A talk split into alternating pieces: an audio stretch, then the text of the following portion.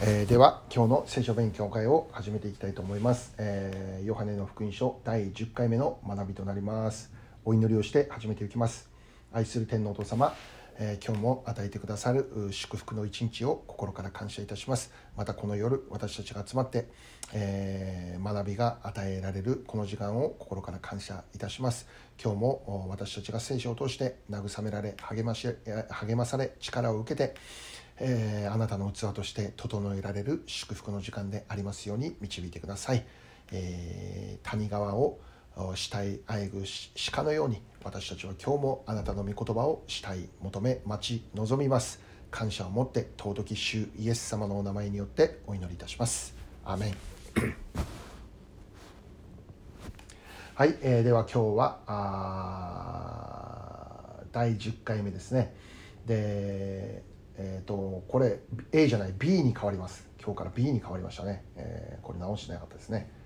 B 神の子であるイエスのメッセージと宣教ということで、えー、2章の13節から12章50節まで、えー、新しい段落に入っていきます。で今日はその中で第1番目エルサレム神殿エルサレム神殿の清めということで学んでいきたいと思います。聖書箇所はヨハネ12章あヨハヨハネの2章13節から25節。ヨハネの2章13節から25節までをとなっています。で今日はですね、えー、全部はできなくてですねうんとどこまでかな？7節までということになってますので、えー、今日は、えー、13節から17節まで読みたいと思います。ユダヤ人の杉越の祭りが近づきイエスはエルサレムに登られた。そして宮の中に牛や羊や鳩を売る者たちと両替人たちが座っているのをご覧になり細縄で鞭を作って羊も牛も皆宮から追い出し両替人の金を散らしその台を倒しまた鳩を売る者に言われた。それをここから持って行け私の父の家を商売の家としてはならない弟子たちはあなたの家を思う熱心が私を食い尽くすと書いてあるのを思い起こした。はい、えーと、前回の復習ということで、えー、少しお話をしていきます。えー、前回は水をブドウ酒に変える奇跡から学ぶことができました。えー、一つ目に神様の時ということについて学んだ学んだんですね。え、それはまあそのかその私の時イエス様の時っていうのは苦難を受けられる時を意味していたんですけども、まあ、同時に水をブドウ酒に変えられるその奇跡を行う時も意味していたということですね。イエス様が苦難を受けられる時は準備されていた、まあ、それが具体的に十字架の出来事。そこでイエス様は誠のブドウ酒であるご自身の血潮を流されたということでしたね。で当時婚礼にはブドウ酒は必需品であった。参列された方々に楽しんでいただくためのもう必須アイテムでしたよね。中心的なもの。同じく私たちの人生にもこの誠のブドウ酒が必要である。私たちにとって、えどうしてもなければならないものである。イエス様の流された血潮が私たちに罪の許しを与えまた永遠の命永遠の祝宴という祝福に預かることになるということでありました。でまた同時にこの世にある具体的な問題も解決されるその時は準備されているということでしたね。時はまだ来ていないと言われたイエス様はその後すぐに水をブドウ酒に変えられるという奇跡を行われたんです。私たちの人生にもその時は準備されている。水がブドウ酒に変えられたような本当に私たちの人生にもありえないと思えるような解決方法を持って神様が私たちの人生に介入してくださるということは起こるんだということですね。その時を待ち望むということなんです。で続いて学んだことは母の信仰ということマリアの信仰ですね。時はまだ来ていないと言われたんですけども母のマリアはなおもイエス様を信頼するということを、まあ、この彼女が語った言葉から見ることができたわけですね。で母が最後まで信頼をした通りに水がブドウ酒に変わるという奇跡が起こった。私たちも最後まで信じることが大切であるということでしたね。この世にあって困難がある。しかし勇敢でありなさいと言われたイエス様。私は勝利したと言われたイエス様。このお方こそ私たちの人生のえー、本当に希望なんだということを覚えることなんで最後にイエス様がこの奇跡を行われた理由について考えることができたんですけどもそれはイエスこそが神の御子である。神の子羊である。全人類の救い主。この方こそ唯一誠の救い主だ。このことが証しされるためであった。ということだったんですね。まあ、この後、えー、全部でヨハネの福音書の中で7つの奇跡7つの印ということで、え、書かれてあるんですけどもそれは、え、7という数字にも、まあ、意味があるわけですよね、えー、完全数ですよね、えー、その 7, の7の奇跡をヨハネがそのこの福音書の中に記すことによって、えー、本当にイエス・キリストとは間違いのない私たちが信じてもよい救い主なんだということが、まあ、証しされていくということだったんです。イエス様が十字架で流された血潮こそが私たちの罪を清め永遠の命を与えることができるもの。イエス様こそが私たちの人生の解決勝利全てであるですから私たちは何が起こっても最後までイエス様に信頼して歩むことまあ、このようなことをこのブドウ酒の奇跡から学ぶことができたわけですね。はい、続いて場面が移って、ね、今日の学びに入っていきます。かっこ一番、宮の中で起こっていた出来事、まあ、宮、神殿、どちらでもいいですね。えー、今日の聖書の中では宮って書いてあるのかな。ヨハネの2章13から16節までの内容をまず確認していきたいと思います。で早速今日の13節ですね、えー、見たらユダヤ人の杉越の祭りが近づいたというふうにあります杉越の祭りが近づいたでこの杉越の祭りというのは、えー、出エジプトの時代のお話に遡ることになるわけですねエジプトにあの頃奴隷として仕えていたイスラエルでリーダーのモーセが、まあ、出エジプトということで導くわけですけども、まあ、その時に起こった出来事の出来事を象徴するものとして杉越の祭りっていうものが行われていたんですね。まあ、詳しくは言いませんけども簡単に言えばイスラエルがこの子羊の流された地によって、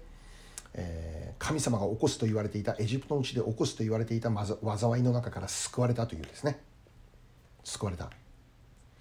えーその救われた原因というのは子羊の流された血がその家の門中に振りかけられていたからだ。でこのことを覚える。私たちは子羊の血によって救われたということを覚える祭りが杉越の祭り。でありますねで現在もユダヤ人たちはこの祭りを行っておりますねでユダヤ人の中で、えー3回1年の中で3回重要なお祭りがあって、まあ、その一つがこの杉越の祭りなんですね。でこの時期には、えー、全てのユダヤ人がエルサレムに出かけるということが求められていたんです。遠くに住んでいても外国に住んでいても近くに住んでいる人も、まあ、エルサレムじゃあエルサレムには何があるんですか？神殿があるんですよね。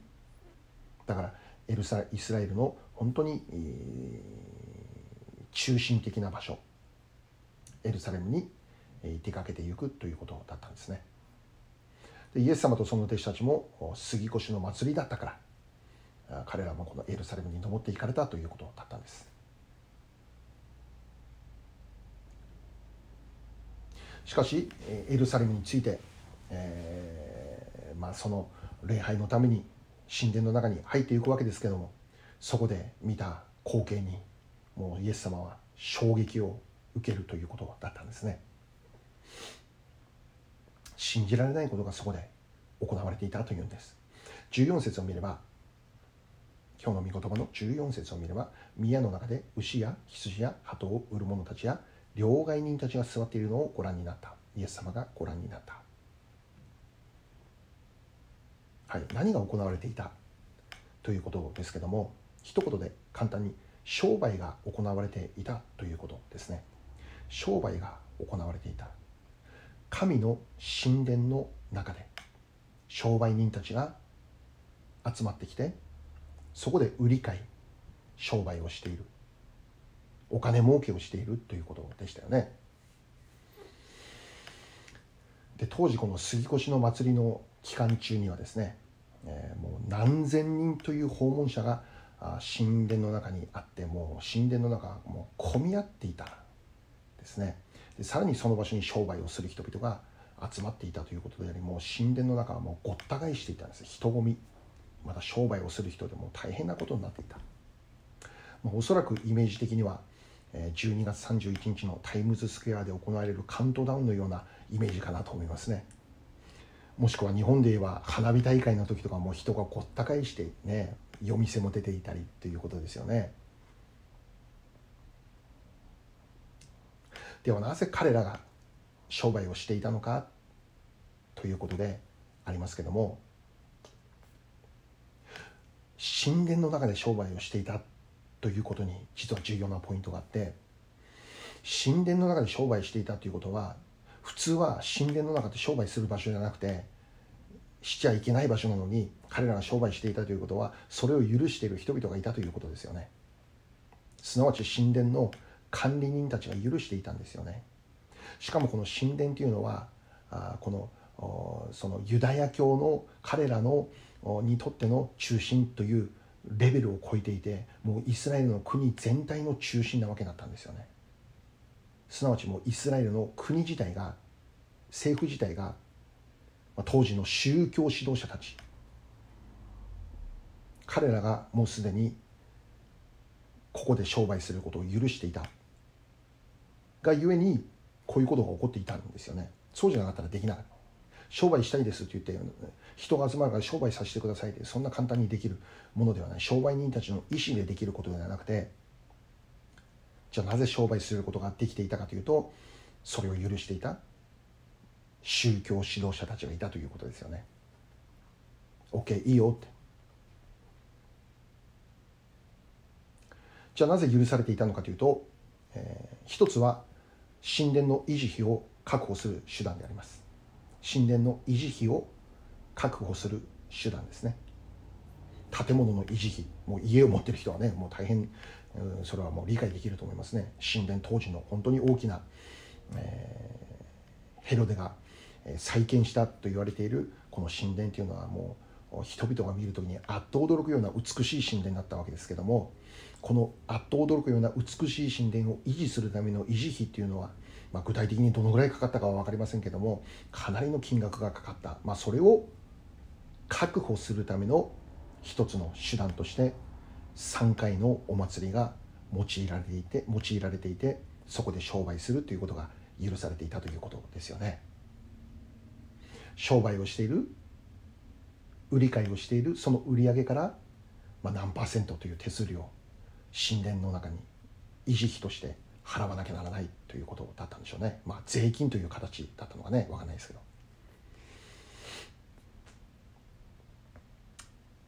またもう一つのその商売が許されていた理由があってそれはエルサレム以外の訪問者たちの利便性のためであります。だからお祭りに登ってくる人々エルサレム以外から、まあ、外国からも来る人々のための利便性のためですね。でこの神殿で礼拝をするためにはあこの生贄となる動物が必要だったわけなんです。しかしこの遠くから来る人々は、えー、生贄となる動物を、まあ、連れてくるということはできなかったんですね。故に今彼らにとってはこのように売り買いがされていたということは、まあ、ある意味ありがたいことだったんです。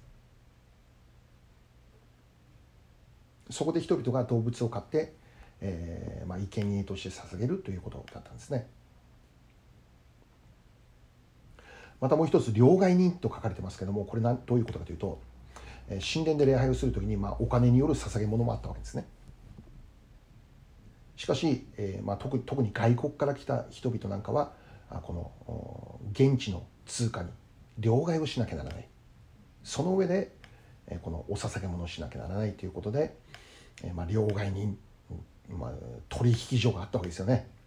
そこであの現地の通貨に変えていたんだけどもしかしその場所で行われていた、まあ、生贄を売る商売もそうだしまたこの両替の料金もそうだしもうそれはもう法外な料金だったって言われているんです。法外な料金で取引が行われていた。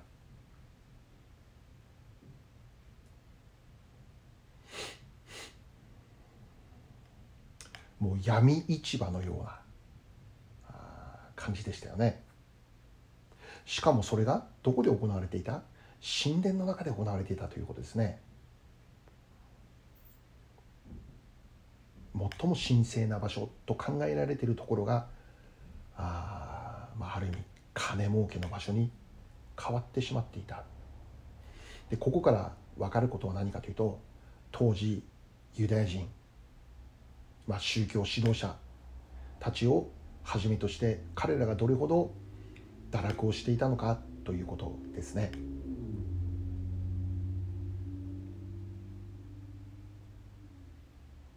15節からの御言葉を見ればイエス様が神殿の中で、えー、もう大暴れをするですね。その暴れっぷりといえばもうかなり派手なものであったことが分かるわけですね。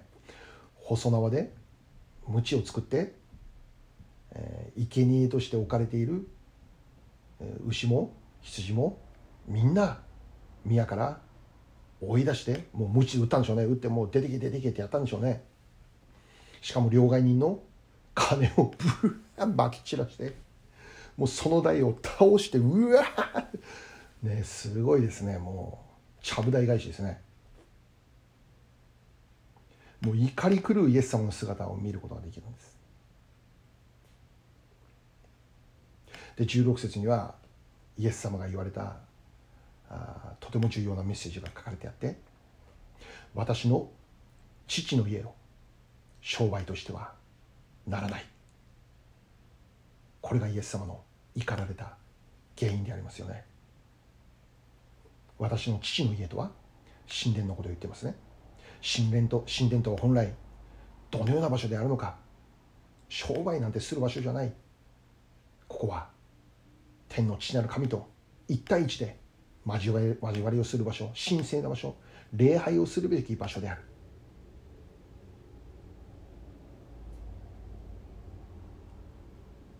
人々は礼拝をするために遠くからも近くからも集まってきていたんだけどもしかしそれを利用して商売をするなんて何事だと。しかも神殿の中でそれを行っていると。それに対する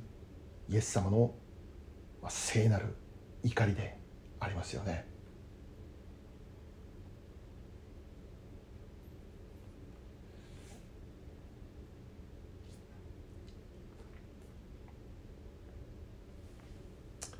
ここから受けるメッセージ今日まず考えてみたいんですけどイエス様の十字架と復活の後においてじゃあこの神殿というのは何を表すのかということでありますけども私たち自身を言っていると聖書は教えているんですね、えー、第一コリント3章16節開いてみましょう。第一コリント3章13節。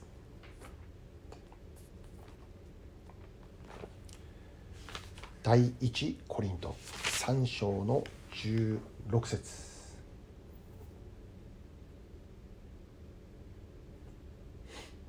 第一コリントの手紙3章16節読んでみますね。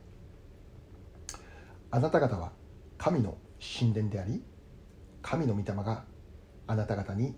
宿っておられることを知らないのですか？あなた方私たち神のあなた方が神殿である。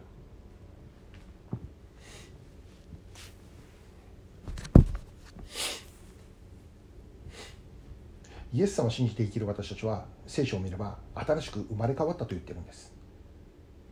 キリストのうちにあるならば誰でもその人は新しく作られたものであるというふうに言っているわけですね。じゃあ具体的にどのように生まれ変わったんでしょう？どのように新しく作られたのでしょう？精霊様が宿る宮神殿として生まれ変わったということです。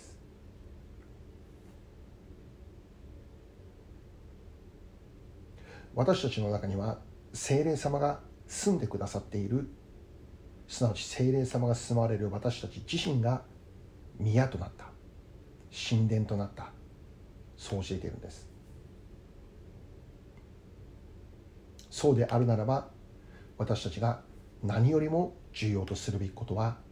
礼拝だということがわかるわけですよね。神への礼拝が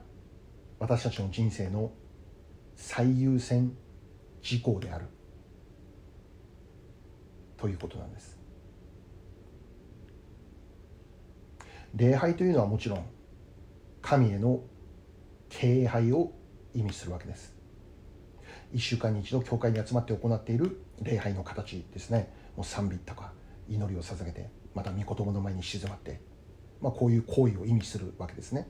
でそこにはもちろん心が伴っている。心からの礼拝。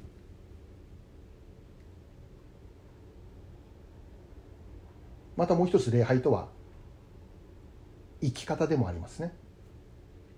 礼拝者としての礼拝者として生きる私たちの生き方。具体的にはイエス様が生きたように私も生きるという生き方を通してそれがすなわち礼拝者である。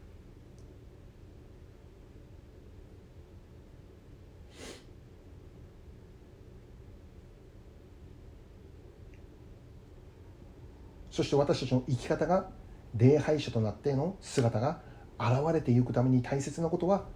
その前にある敬拝が大切だということですね。神の前にひざまずいて神の御声を聖書から聞いてそして祈り賛美。私たちの最高の心を持ってお捧げするところから始めていく。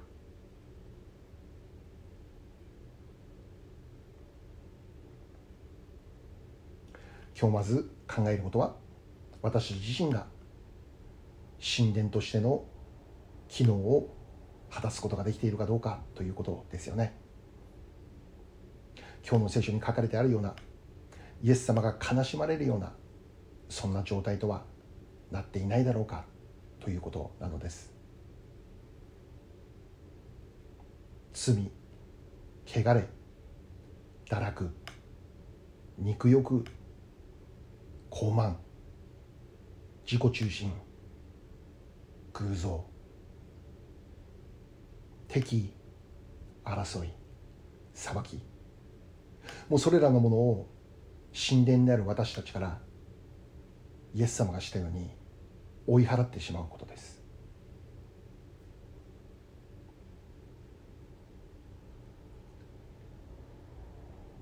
御言葉の剣という言葉が聖書の中にありますけども御言葉の剣で私たち神殿の中に入ってはならないものを切り刻んでいくことですよね。追い出していくことですよね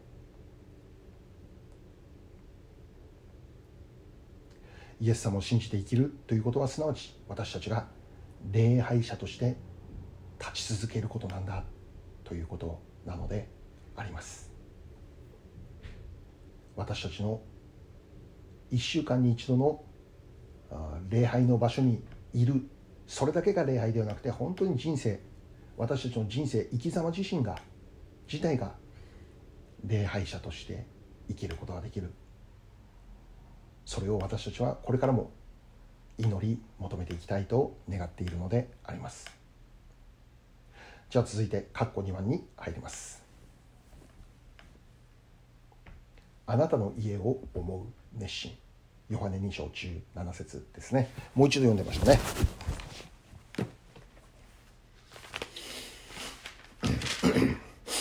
ヨハネ2章17節。弟子たちはあなたの家を思う熱心が私を食い尽くすと書いてあるのを思い起こした。はい。はい、神殿の中で商売がなされていた。あそれはすなわち当時の人々の欲望とか汚れとか堕落とかそういうものが具体的な形として現れていたものであった彼らの霊的な状態を指している光景だったわけなんですね。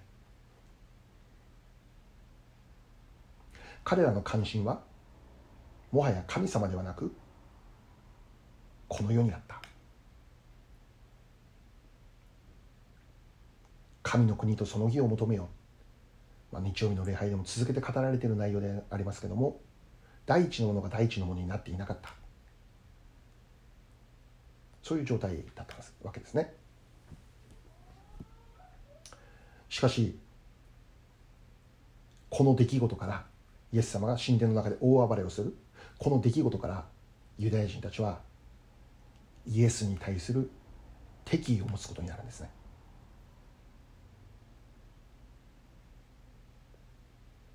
敵意を持つようになる、まあ、十何節今読んだところですね。あなたの家を思う熱心が私を食い尽くすということなんですけどあなたの家を思う熱心というのはあなたの家とは天の父なる神様の家ですね。天の父なる神様を思う熱心さであります。でイエス様はこの時に天の父の家を思う熱心のゆえに神殿で行われていたさまざまな堕落した出来事を見て怒りに燃やされたということなんですね。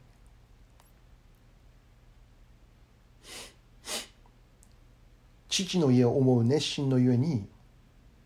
神殿清めというものを行われたんですよね。それは神の国の価値観から見れば正しいことだったんですよねしかしそれが結局イエス様自身をの人生を食い尽くすことになってしまうということです。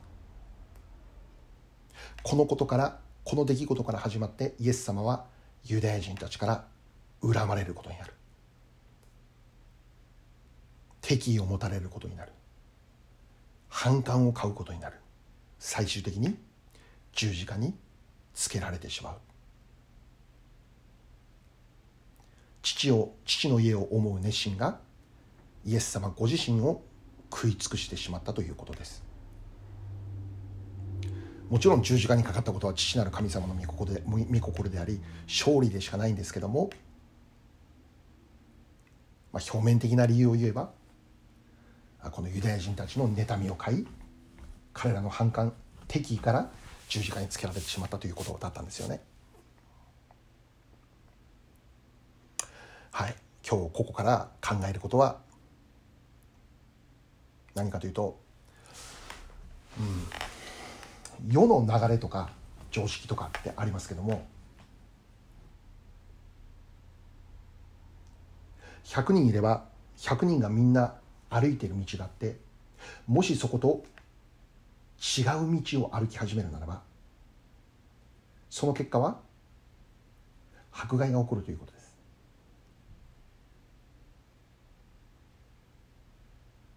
当時の流れ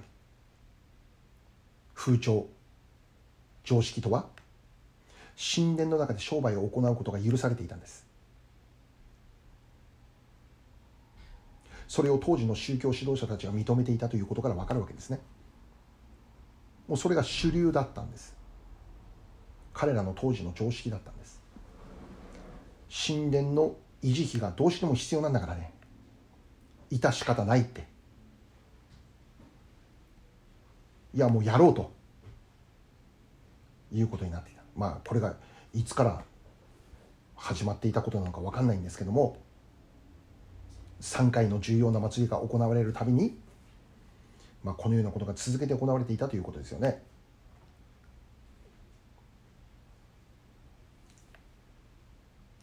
これが当時の彼らの常識だった。しかし考えるべきことはこの世の常識なのは分かった。しかしそれがすなわちイコール神の国の価値観と同じということにはならないんだということなんですね。この世では受け入れられているんだから周りにいる人々みんなそのようにしているんだからしかしそれが神様の御心とイコールになるのかというとそうではないこともたくさんあるということです。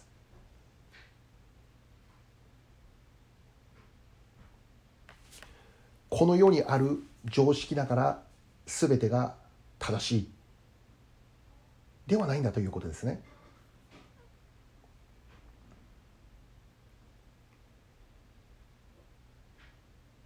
周りがみんな同じように行っていることがイコール神の御心であるということにはならないということなんです。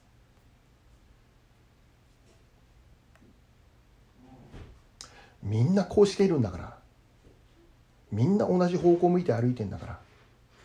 お前も知れよって。なんでできないんだよ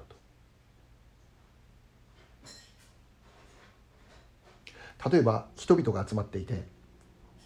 まあなんでしょう。会社の上司の悪口大会が始まったとしますね。もうあの部長もう本当に頭でっかちでもう仕事もできないくせにともういろいろあるわけですね。いろいろこの部下たちの、えー、悪口大会が始まるねもしその輪の中にいて自分がその輪の中にいる人々の意見に同意をしなければ一人だけいや私は同意しないということならばもう生意気なやつとして仲間から外されてしまうということですよね。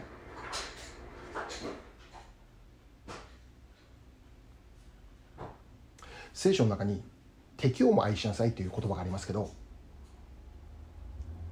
父の家を思う熱心から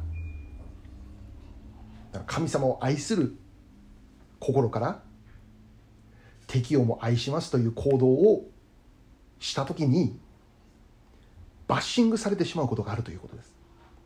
なんでお前そこまでしなきゃならないんだって。俺たちが言ってるこの意見に同意しろよと。誰が見ても誰が考えても相手にあいつに非があるのにどうしてお前はそのような人を擁護するのかって。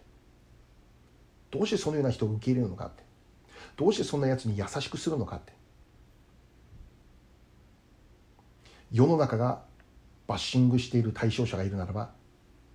あなたも右へ習いでバッシングの仲仲間に加わらなきゃならない。加わらなけ加わらなければそのバッシングの矛先が自分に向けられてくるということが起こる。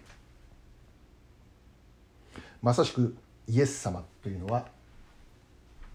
当時の常識とは真逆を生きた人でした。故に反感を買いました。恨まれました。最終的に十字架につけられました。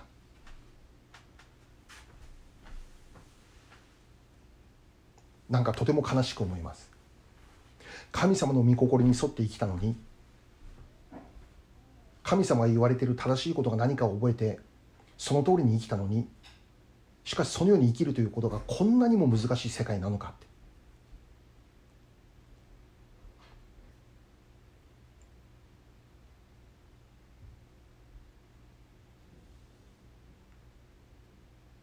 その意味はある意味それほどこの世界は堕落をしてしまっているのかということですよね。もちろんそれは私だってそうなる可能性は十分にある。すなわち常識に私もいつでも流されてしまうという可能性を持った人間である。神様の御心とは違うと分かっていてもそこに流れて流されてしまうということは誰でも起こり起こり得ることです。イエス様の弟子として生きて生きていたペテロもそうでした。ガラテヤの2章にその出来事書いてあるんですけどガラテヤ書の2章に書いてあるんですけどある時ペテロがこのユダヤ人ではない違法人ですね。彼らと一緒に交わりをしていた、まあ、食事をしていた、ね、でその時にその交わりをしている場所にあるユダヤ人の人々何人かが訪問してきたっていうんですね。するとペテロはユダヤ人が来たということを知ってペテロは違法人たちとの交わりの中からこう離れていってしまうということになったんですね。なぜかというと当時のユダヤ人の常識の中には違法人と交わりをしてはならないということがあったからです。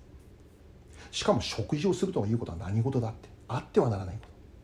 食事って本当に親しい俺たちはもう親戚関係だ家族関係だを意味するその食事を共にするってあってはならないこと。ユダヤ人たちが近づいてくるのを見てもうこの時すでにペテロが聖霊を受けていたんですよ。しかしその場所からすっと離れていく。ユダヤ人の目を恐れた。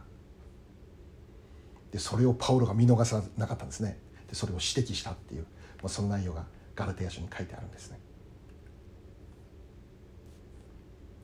神様の御心はユダヤ人であっても違法人であっても愛するべき対象者である。しかしペテロはユダヤ人たちからの、まあ、ある意味バッシングを恐れて違法人から離れていくという選択をしてしまったんですね。もちろん私たちが気をつけなきゃならないことは頭ごなしにこの世の常識を否定しなさいということではない。彼らがそうせざるを得ない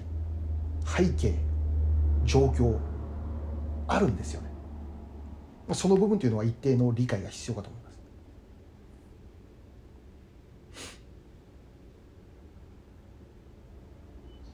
しかし同時に私たちはこの罪と思えるものに対してははっきりとノーと言える勇気も必要だと思わされるんです。この世の常識だから全てが良いではなくて周りのみんながしてるから私もしても大丈夫だ。ということではなくて確かに人数が勝つということがありますけど私たちの判断基準は人数が多いか少ないかではなくて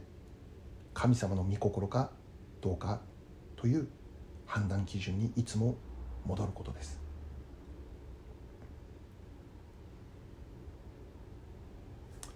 これからも私たちはクリスチャンとして生きていく中でさまざまな難しい判断というものが求められていくと思います。その中で神様の御心を神の家を思う熱心のゆえに迫害を受けるバッシングされてしまう否定されてしまうバカにされてしまうあるかもしれません。しかし覚えるべきことはそれがイエス・キリストの通られた道だったんだということです。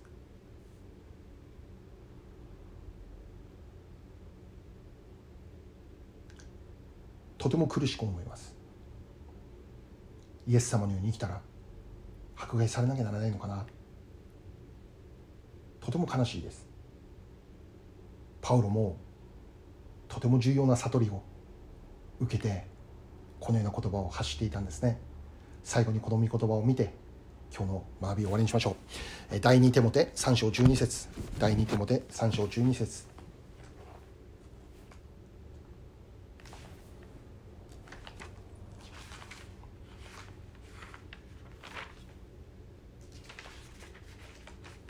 第2手モて3章12節。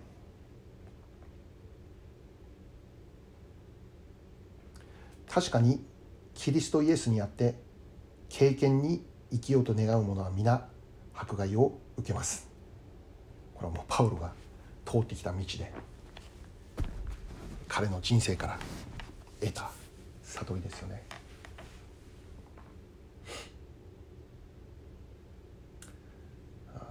私たちの道はイエス・キリストを信じる道イエス・キリストに従う道どうか私たちがあらゆる状況にあってもキリストイエスにあって経験に生きるということを追い求めてそれを選択していきたい。そう願っているのであります。お祈りいたしましょう。愛する天のお父様感謝いたします。今日もこの御言葉を通して私たちに、えー、たくさんの気づきを与えてくださっていることを覚えて、えー、感謝いたしますどうぞ私たちがこれからもしっかりあなたの御言葉に戻りあなたの御言葉に、従い歩んでいくことができるように導いてくださいますように。あなた方は神殿だと言われた。あその生き方を忘れないで生きていくことができるように導いてください。ハレルヤ。感謝します。尊き主イエス・キリストのお名前によってお祈りいたします。アーメン。はい、えー、今日の学びはこれで終わりたいと思います。皆さんお疲れ様でした。ありがとうございます。感謝します。